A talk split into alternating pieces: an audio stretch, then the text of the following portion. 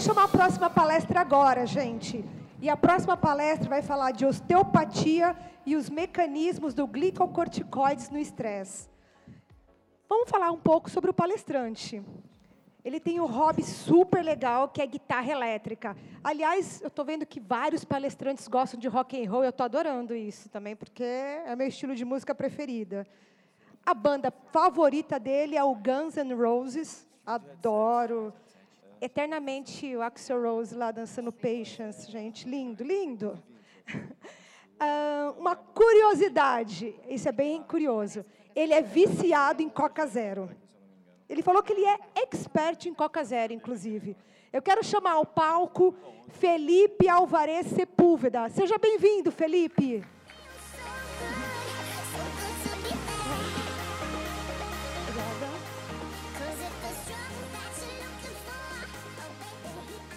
Bueno, ante todo saludarlos. Eh, espero que se me entienda. Voy a hablar lo más lento que pueda. En Chile hablamos un poco rápido y agradecer a Rogerio y la organización por la invitación eh, a este gran evento. Entonces, yo quiero partir hablando de la osteopatía, que es lo que nos convoca, en el estrés. Y la pregunta que yo me haría es, Felipe, ¿por qué elegiste ese tema? La verdad es porque soy muy estresado. Entonces, generalmente uno elige el tema en base a lo que adolece. Ya les voy a ir contando un poco la historia del por qué tengo razones para estresarme. Lo importante es qué es y cómo vamos a definir la palabra estrés, que tiene varias definiciones. Y es básicamente un estímulo puntual, agresivo o no, que en el fondo, perdón, ahí sí, se ve como una alarma percibida amenazante, amenazante para la homeostasis del cuerpo. Entonces, van a generar respuestas conductuales que permiten al organismo responder al estresor de forma más adaptada, mediante básicamente dos sistemas, dos sistemas eh, vinculados al sistema nervioso autónomo, por un lado, y vinculado, por otro lado, al sistema neuroendocrino. Bien. Mediante, no quiero eh, ahondar demasiado en, eh, fisiología y, mantenerlos acá aburridos, después de una fiesta tan buena como supe que fueron ayer, lamentablemente algunos no pudimos ir, la liberación de eh, la hormona liberadora de corticotropina a nivel hipotalámico, posteriormente la liberación a nivel hipofisiario de ACTH y por último la respuesta ya sea en médula a través del sistema nervioso autónomo o en corteza a nivel de, o más bien mediando con el cortisol básicamente, que es lo que nos va a reunir el cortisol, un potente inflamatorio que funciona para movilizar reservas de glucosa, energía y modular la inflamación. Tiene funciones inmunitarias, por eso nos enfermamos cuando estamos estresados. Seguramente yo termino el Congreso y me da algo, seguro. Y recordar que proviene del colesterol y que es nuestro salvavidas, es nuestra manera de poder adaptarnos al estrés. O sea, hay que agradecerle todos los días de la vida al cortisol, que en realidad nos permite la adaptación. El problema es cuando la respuesta se transforma en exagerada, en inadaptada.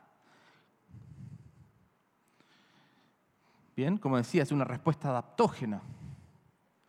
Y las respuestas inadaptadas o el estrés crónico es lo que nos mantiene en una supresión del eje el mismo cortisol que se libera para inhibirse a nivel superior, a nivel hipotalámico, y no nos estresemos tanto, cuando el asunto se vuelve crónico, nos da un gran problema. Hay una supresión del feedback negativo.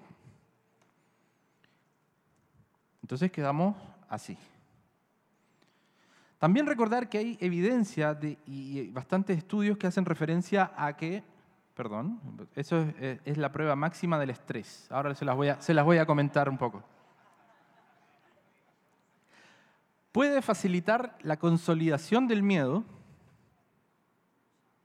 es decir, que a nivel de este cortisol va a fijar a nivel hipocámpico, ¿no es cierto?, centros superiores, la manera en que nosotros nos recordamos de los estímulos que fueron provocados o provocadores de estrés. Consolidan el miedo. Por eso no es lo mismo el segundo episodio de dolor lumbar, el segundo episodio de una cirugía, que el primero. El primero probablemente donde tuve una respuesta de fight or flight, que le llamamos, ¿no es cierto? Mediada por catecolaminas, mucho más que la segunda respuesta, que será una respuesta más de reconocimiento del miedo. O no van al dentista y sienten el olor del diente y la cosa cambia ya. Evidencia se necesita, pero qué mejor evidencia que una foto, como le mostraba recién.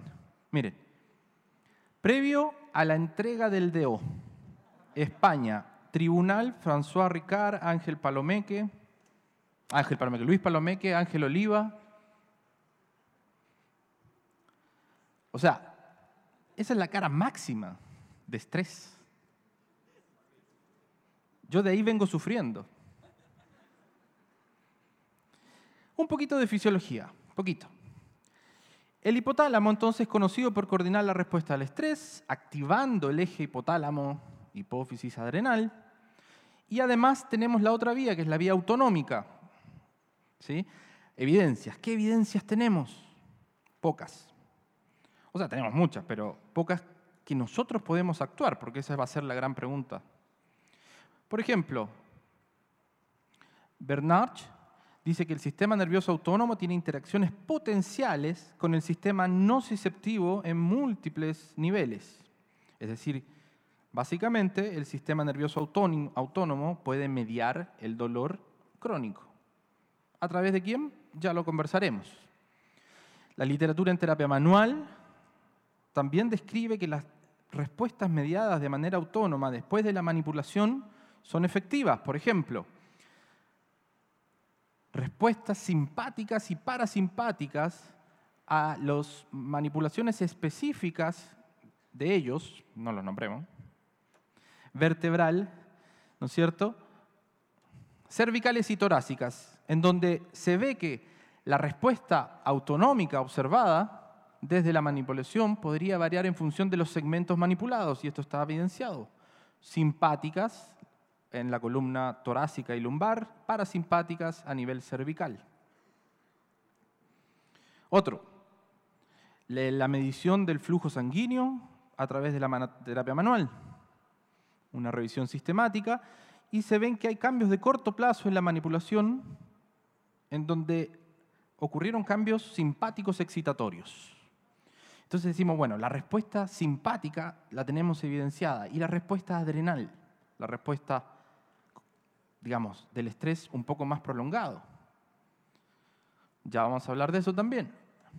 La presión arterial también es una fuente medida en donde vemos que después de la manipulación se ha demostrado la participación del sistema nervioso autónomo. Algunos estudios vinculan con un aumento en la frecuencia cardíaca, otros con la variabilidad del ritmo cardíaco. Por lo tanto, insisto, respuestas tenemos para el sistema nervioso autónomo. Me estreso si me saca mucha foto, por favor. Pero para el eje hipotálamo hipófisis, ¿qué podemos decir? Bueno, ya, a ver, sabemos bien, alteraciones vinculadas en nuestro paciente a alteraciones del sistema nervioso autónomo, taquicardia, hipertensión, hipercolesterolemia, etcétera, etcétera, etcétera. Ah, y para el eje, ¿qué actividad o qué, eh, comorbilidades hay asociadas? Ansiedad, depresión, fatiga adrenal, estrés crónico, crónico inmunosupresión, Dolor persistente probablemente, alteraciones cognitivo-efectivas. Entonces, ¿cómo vinculamos la respuesta del sistema nervioso autónomo con la del eje hipotálamo-hipófisis adrenal? Bueno, es fácil. Hay una regulación endocrina en donde existe una acción permisiva, y esto está descrito en toda la bibliografía, del sistema nervioso autónomo sobre el hipotálamo, hipófisis, el eje. Es decir, que el mismo catecolaminas que fueron liberadas por el sistema nervioso autónomo facilitan, tienen una acción permisiva sobre el cortisol.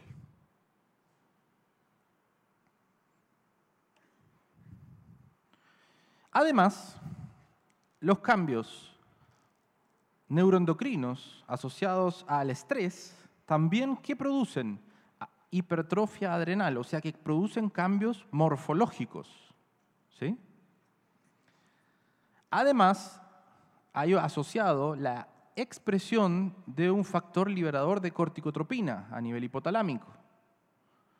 Además, hay una plasticidad hipocampal, de hipocampo. Por lo tanto, se producen cambios morfofuncionales plásticos y no ciplásticos la, gente aprende a tener dolor. Entonces, como decíamos, la activación, el cerebro mismo se preocupa de la activación del eje hipotálamo-hipófisis y la liberación de factor liberador de corticotropina, a donde tenemos liberación de catecolaminas que tienen una acción permisiva sobre los glucocorticoides, todo esto ya a nivel periférico, adrenal, en donde se favorece la reparación, las sustancias antiinflamatorias y por ende el estrés. La pregunta de la presentación es, ¿existe una relación entre dolor, estrés y mediciones del cortisol? Sí. Son buenas. Son a nivel salivar, a nivel plasmático, de plasma, ¿no es cierto? Sangre. ¿Podemos los osteópatas generar intervenciones que modifiquen los niveles de cortisol? ¿Qué tipo de intervenciones? Esta es la razón, yo creo que más me tiene estresado. Esa es mi esposa.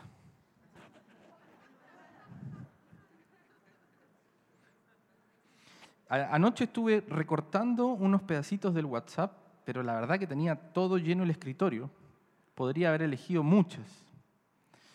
Generalmente asociado a qué? A la hora que llego a la casa y me pide 8 de la noche ir al supermercado. En fin. Entonces se han generado hipótesis médicas, ¿no es cierto? En donde dicen que los cambios neuroendocrinos producen cambios, o sea, se modifican por la manipulación espinal. ¿Cómo? Por la excitación del sistema nervioso autónomo. ¿Cómo? Por la conducción del estímulo a regiones troncoencefálicas conducentes a analgesia y por lo tanto a bajar los niveles de estrés. ¿Y cómo? Por la producción hipotalámica del factor liberador, ¿no es cierto?, de corticotropina, es decir, la regulación del mismo eje de estrés. La evidencia, ahora vamos a los datos más duros, dentro, entre comillas, sugiere que la manipulación espinal podría inferir o intervenir en la actividad tanto del sistema nervioso autónomo como del eje adrenal. Y mediando cómo? Con un aumento inmediato de los niveles de cortisol. Es decir, podríamos, en algunos estudios se han visto la medición inmediata del efecto post-manipulativo y se han visto que ha aumentado el cortisol, y ya vamos a discutir eso un poquito, y en otros hemos visto la disminución, como vamos a ver así en los siguientes trabajos.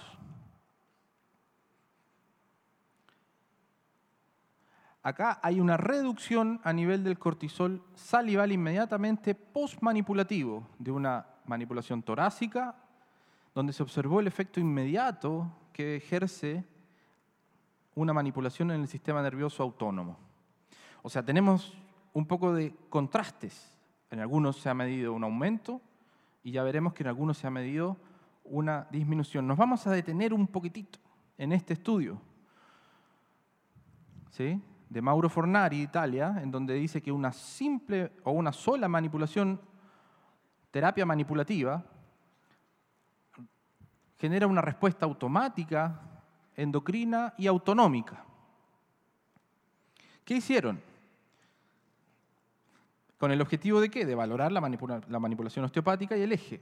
¿Qué hicieron? Mediante dos grupos controles no muy numerosos, 10 y 10, un grupo de intervención y un grupo control, se hicieron técnicas cráneo-sacras a discreción del osteópata. Después vamos a criticar en el buen sentido esta investigación. Con un grupo control y las variables medidas fueron la actividad del músculo cardíaco, pre, durante y posactividad, y el cortisol en saliva, de modo de poder medir el sistema nervioso autónomo y por otro lado el, sistema, el eje hipotálamo-hipófisis. Bien. Observamos que se hicieron a los, menos, a los 15 pre-intervención, 5 a nivel de intervención, a los 20, a los 20, 35 y a los 50, donde se hicieron una continua valoración del electrocardiograma, ¿bien? Y se midieron los niveles de frecuencia cardíaca o de eh, variación del ritmo cardíaco, más los niveles de cortisol. Y en ambos grupos los resultados son buenos.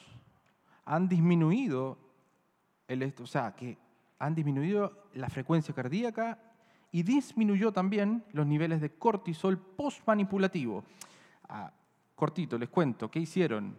Sometieron al paciente a un estrés aritmético, cuentas, sumas, y midieron posteriormente la valoración de cortisol. Frente a eso, los resultados es que una acción autonómica y una acción endocrina. La acción autonómica dice que una sola sesión de manipulativa, acuérdense que dice que es una terapia craneal a discreción del osteópata, así está el trabajo.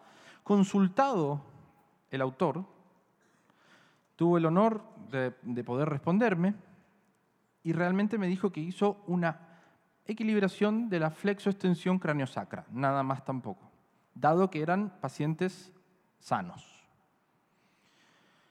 ¿Bien? Bien, entonces, una sesión de terapia manipulativa tiene una acción cronotrópica a favor del corazón para volver a la línea base después de un estrés mental agudo mediante la disminución del retiro parasimpático. Es decir, disminuye, modula el efecto del estrés en la frecuencia cardíaca, en el músculo cardíaco adrenalina, noradrenalina. Tiene una acción endocrina también, que midieron cómo? Con disminución de los niveles de cortisol de saliva posterior a la intervención, eh, ya sea durante o un día siguiente, donde el día siguiente no tuvo grandes cambios estadísticos. Pero es valorable que haya disminuido también. La pregunta es por qué en algunos aumenta y en otros disminuye. Tal vez tenga que ver con la deficiencia metodológica de los estudios, que en general, en este, en este tema que no hay mucho, son deficientes, sin grupos controles o de intervención, en donde falta un protocolo estandarizado, sobre todo qué técnicas se utilizan, hay un informe selectivo, falta un informe selectivo de los resultados y no hay gran seguimiento de los pacientes. Es decir, pero sin embargo tenemos, tenemos una vía de acción a nivel simpático, a nivel parasimpático, que faltan evidenciarlos, que necesitamos dosificarlos. Sí, perfecto, pero lo tenemos. Ahora hay que ponerlo en números. Otra de las razones que me estresan.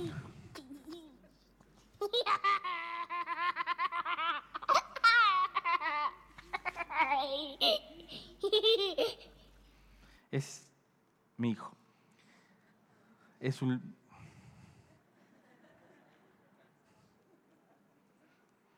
Entonces, ven, un día miro acá, estaba acá y miro y, claro, es como, eh, como niño, ¿no? No les puedo contar todo en este momento, si quieren después les cuento, pero es, cosa seria.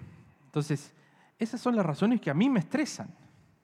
Desde la presentación, desde eh, la familia, desde... Entonces, son contextos que tenemos que valorar en el paciente, que no pueden quedar aislados y que no es lo mismo un paciente que llegue con dolor crónico, estrés laboral, estrés en la casa, porque los resultados probablemente se modifiquen.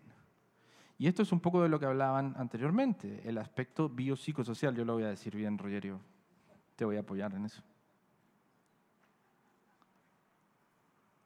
Entonces, resumiendo, activación, liberación de eh, hormona liberadora de corticotropina, activación del eje hipotálamo-hipófisis adrenal y facilitación de la actividad del sistema nervioso autónomo. Se comunican. Se liberan catecolaminas, se liberan glucocorticoides y esto da una respuesta al estrés. La pregunta es, ¿existe relación entre el dolor y el estrés? Sí. ¿Podemos usar los osteópatas o generar intervenciones que modifiquen los niveles de cortisol, es decir, de estrés? Sí, eso está ya comprobado. ¿Cómo? Ah, ahí tenemos problemas. Con el tipo de intervenciones. ¿Qué intervenciones vamos a realizar? Una manipulación torácica, una técnica craneal, una técnica para la hipófisis, todas muy válidas. Pero debemos evidenciarlas. Además, últimos trabajos han mostrado cambios en la oxigenación de los tejidos cerebrales posterior a la terapia manipulativa donde además asevera esto, cambia la respuesta hemodinámica cerebral y hay una modulación cardíaca vagal, es decir, que hace predominar al sistema parasimpático. Y como les dije, tenemos modificaciones del sistema nervioso autónomo que facilitan, tienen una acción permisiva del eje hipotálamo-hipófisis.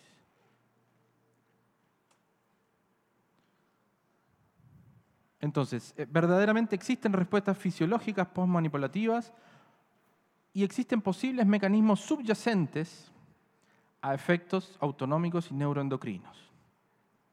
Se han demostrado entonces efectos neurofisiológicos que postmanipulativo nos hacen pensar en que debemos estudiar el rol del cortisol en la fijación de la memoria y el aprendizaje del dolor o de la respuesta de estrés. Y en esto podemos intervenir, ya sea con manipulaciones vertebrales y con movilización craniosacra. ¿Para qué? Para trabajar el sistema nervioso autónomo y el neuroendocrino. Pero necesitamos, o sea, a los efectos que ya sabemos, ¿no es cierto? Alteraciones de la excitabilidad neuronal, aumento del impulso cortical, activación del circuito descendente de modulación de dolor, sensibilización central, o oponerse a la sensibilización central. Son estudios que ya han validado la manipulación, pero tenemos que agregar esto, el rol del, en el dolor crónico y en el estrés. Y probablemente sea importante, entonces, qué tipos de estudios lineales que nos permitan estudiar la causalidad, hacer un buen diagnóstico para poder aplicar una dosis respuesta. La terapia que no tiene una dosis proporcional a la respuesta no puede considerarse como una terapia válida aún. Si no sabemos la respuesta que tenemos, la dosis, no sabemos cómo aplicarla. Las interrogantes entonces, si el nivel de estrés a corto plazo modifica la estructura y la función homeostática. Acuérdense que modificaba las neuronas del hipocampo, modificaba la neurona, o sea, las células adrenales, modifica la función homeostática también. Debemos los osteópatas adoptar una evaluación estandarizada en la consulta que permita incluir en un paciente como comorbilidad el estrés.